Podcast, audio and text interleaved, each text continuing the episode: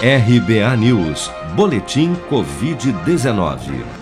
De acordo com o último balanço oficial do Ministério da Saúde, divulgado na noite desta terça-feira, somente nas últimas 24 horas foram reportados pelas secretarias estaduais de saúde 41.411 novos casos e 1.333 óbitos por Covid-19, elevando para 551.835 o total de mortos pela doença até o momento.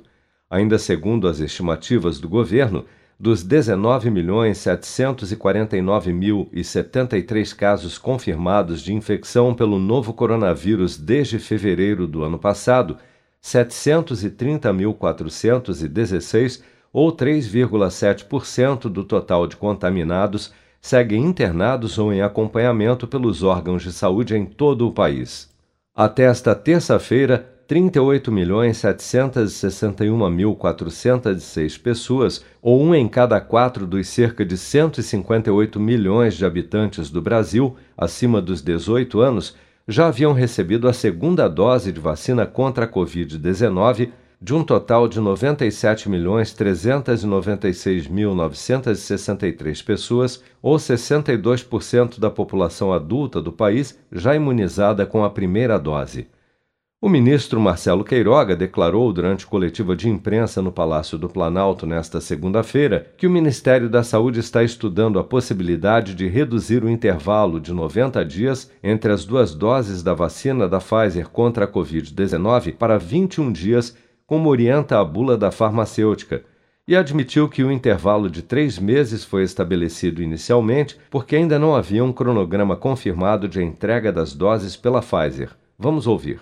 Como as vacinas da Pfizer estão chegando agora num volume maior, é possível mudar essa estratégia. Nós já fizemos várias análises e com as entregas que temos é possível voltar para o prazo que está no bular.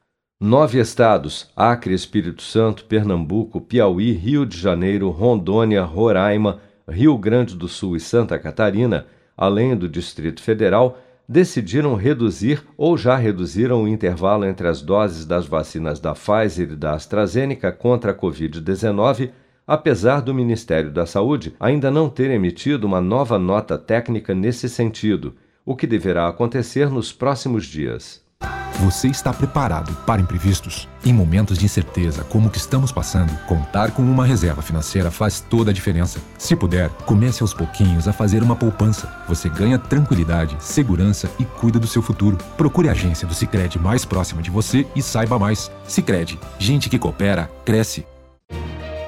Com produção de Bárbara Couto, de Brasília, Flávio Carpes.